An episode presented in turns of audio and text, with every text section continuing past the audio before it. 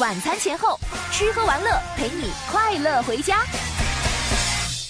这部电影啊，其实大家都期待了许久了，也是终于在昨天，时间一跨过零点，诺兰的新作也正式登陆了，叫做《敦刻尔克》。嗯，这个电影我们之前说过，它是一个地名，而且在历史上非常的有名。所以敦刻尔克是一个什么样的电影呢？敦刻尔克是一个大撤退的地名啊，是个什么电影我就不知道了。所以说呢，这次呢，这部片子对咱们国内的观众来说呢，稍显神秘，但是在海外的评价是居高不下。嗯有媒体说呢，敦刻尔克会为诺兰捧回第一座小金人。我们纵观诺兰的每部作品，他总是创造又颠覆点什么。比如说，他之前拍的这个蝙蝠侠是哦反套路的超级英雄，是他拍的《盗梦空间》是用华丽的镜头和复杂的叙事模糊了真实与梦境的边境。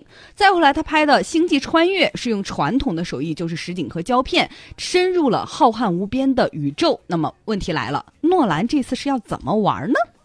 我觉得这个导演他的电影都是，你别跟我说是《爱情公寓》了，曾小贤喜欢的那个诺兰啊！对我刚刚一直觉得是 诺兰拍的电影整体认真的说来啊，应该都是那种比较烧脑、走心的那号。哎，对，啊呃，很多人看完这部片子以后，就来评价说，这是最近几年看过最好的一部非线性叙事的电影了。无论是从摄影的色调呢，绝对是大师级的，再加上这次是用高级的视听语言去讲故事，不是一般人能做出来的。啊，我今天要跟大家说这个故事呢，其实想跟大家多介绍一下诺兰。大家知道诺兰有《盗梦空间》，有《星际穿越》，但是你知道诺兰还有个弟弟吗？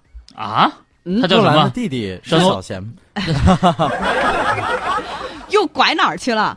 克里斯托弗·诺兰的大部分作品其实都是和他弟弟乔纳森·诺兰合作完成的，而他的弟弟本身也是一位大神级的编剧，代表作有《西部世界》《疑犯追踪》，而《敦刻尔克》这是由哥哥诺兰。独自完成的第三部电影，前两次是《追随》和《盗梦空间》，也这一次呢，也是他第一次涉足战争题材，身具导演、编剧、制作这三职。所以在我们现在这个呃时代，能影院看到这样一个超前的电影是很幸运的。我相信这部片子将来肯定会在影史上留名。嗯为什么要这样说呢？嗯真的是因为这部片子它整个的视听语言和我们平常看的一般的就是所谓的线性叙事，就是承上启下的这种电影是完全完全不一样的。哎，对，到底哪儿不一样呢？我会跟大家慢慢道来。前提先跟大家讲讲，因为刚刚像小猴儿有一些朋友哈，都可能对这个敦刻尔克不是特别了解。是我们有请历史充电宝的主人季辉同学为大家普及一下这个知识。哎，如果说到这个敦刻尔克大撤退啊，其实这段时间诺兰的这个敦刻尔克电影，其实在中国上映这个引起的这个讨论还是不少的。嗯，为什么呢？电影再现了一个二战期间的著名战役，就是我刚刚说的敦刻尔克大撤退。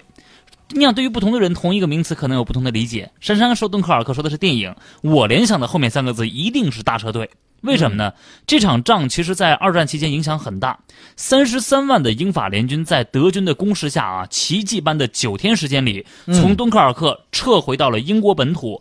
你要知道，那是二战期间的话，科技水平各方面跟现在完全没法比。是能把三十三万人连人带装备全部撤回去，很厉害。在这个时候呢，他们要渡过这个英吉利海峡，而且这些人不能用飞机，那个时候不可能有那么多飞机供你去撤退，只能用一个小小船的小船，嗯，所以他们真的三十是多万人。对面对敌军的步步紧逼，简直就是背水一战。而且这个撤退其实损失很大，在整个啊撤退当中呢，英法联军几乎丢弃了全部的物资，包括一千二百门大炮、五百门的反坦克炮，还有七百门的坦克，嗯还有五万吨的军需等等。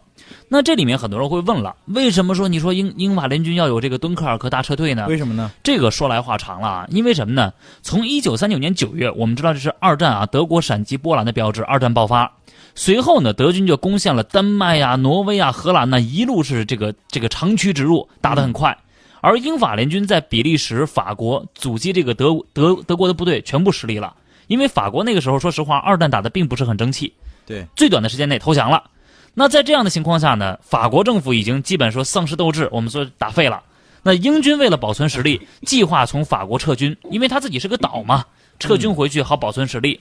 期间呢，很著名的有一个人物叫丘吉尔，丘吉尔，取代了当时的英国首相叫张伯伦，当了英国的首相。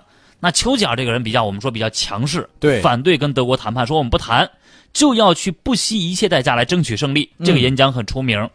那么到了一九四零年的五月二十号的时候，五二零很特殊的一个日子，丘吉尔就建议了，说作为一个预防性措施啊，我们应该去准备好大量的船去法国，等着把这些人接回来。对此后，在敦刻尔克就举行了一个发电机的行动，这个行动代号叫发电机。嗯然后就有一个英吉利海峡从这撤回、撤退、撤回英国的一个行动。所以说呢，这次撤退呢，有很多人称之为啊，叫做二战的一个奇迹，因为太传奇了。对嗯，也被看作是奇迹般的营救。不光是军方的行动，还有很多民众是自发组织船队。原计划撤离三万人，最终在八天内救出了将近三十三万人。哎，那说到这儿以后，其实电影这个敦刻尔克呀，还引发了很多法国人的不满。哦，嗯，为什么呢？因为我们之前说了，为了保证敦刻尔克大撤退的成功，其实法军是做了很大牺牲的。嗯是，因为九天时间，不要小看这九天。那个时候，因为德国流行的是闪电战，打得很快。对对对，那九天时间怎么来争取呢？只能靠人肉去堆。法国他就这在看完这部电影以后，就有很多人说了，说那十二万一同一同撤退这撤退的这个法国部队在哪儿呢？四万的法军拼命的守城啊，你他们做的牺牲又在哪儿呢？怎么没有在整个呈现出来呢？对，在电影里面可能只提了几十秒的一个镜头，嗯对大部分的这个贡献视而不见。其实是协同作战的。对，所以说这个其实，在法国人看来，可能也并不是很舒服。嗯，包括法国的历史学作者呀，包括丘吉尔传记的作者呀，也会说说英国人对待历史有一个坏习惯啊，就是大肆的吹嘘自己，对啊法国的贡献视而不见，也是有意见存在的。所以说，我们来看这部电影的时候呢，也可以重新来思考一下当时这个事件到底如果拍成电影，你会怎么拍？是诺兰早在二十年前呢就盯上了这段历史，想拍成电影。他年轻的时候经常翻阅相关的文献，甚至和妻子雇船跨越英吉利海峡，重走嗯当年的撤退路线。当时他觉得自己没有这个能力拍好这个宏大的历史题材，而现在呢，他重新再拍的时候呢，居然完全不一样，是非常复杂的一个叙事。这本身也是诺兰的一个标志。而这次呢，在敦刻尔克里面呢，它采用了三条线交织的叙事结构，从陆海空三个方面齐头并进，但并非。我们想象的齐头并进，时间跨度都不一样，陆地一周，大海一天，天空一小时。嗯你，就听这个时间上就觉得是诺兰的风格。哎，跟《盗梦空间》有点像，本身这个时间就不是在一个轴线上的。如何让这三者紧密联系又脉络分明呢？时间单位都不一样，这个就是考验导演本事的时候了。嗯，所以在这个里面呢，大家可以看到，它整个片子来说，你觉得哎，好像没有主演。嗯我看这个片子就感觉没主演，但其实呢，它这个片子里面人人又都像主演。更加要跟大家说的就是，这个片子里面整体来说都是用的嗯胶片 MX，啊，用胶片来看的话，它的光感还有包括它的整个的色调都会特别的棒。所以大家在看这部片子的时候呢，就可以去选用 IMAX 版本去看一看。整体来说，嗯展现的效果是非常的还原性也特别非常的。宏大。嗯那最后再跟大家说一下缺点，因为昨天有人在凌晨时候看过这个片子，有人说很无聊，看不下去，嗯就是因为这部片子的台词极少，因为它是一个剧情片，几乎是一部默片。有点像纪录片了。哎，所以说它的配乐就显得十分重要。诺兰这一次是谨慎的将配乐大权交给了自己的老搭档，德国的配乐大师汉斯季默。他是曾经凭借《雨人》《狮子王》等经典作品八次获得了奥斯卡的最佳配乐。可以这么说，这次以讲故事复杂烧脑著称的诺兰，终于尝试写意了。但正是因为他这次的惜字如金，哎，有可能在国内上映之后会引发两极分化的评价。我也特别想看看大家的想法。嗯，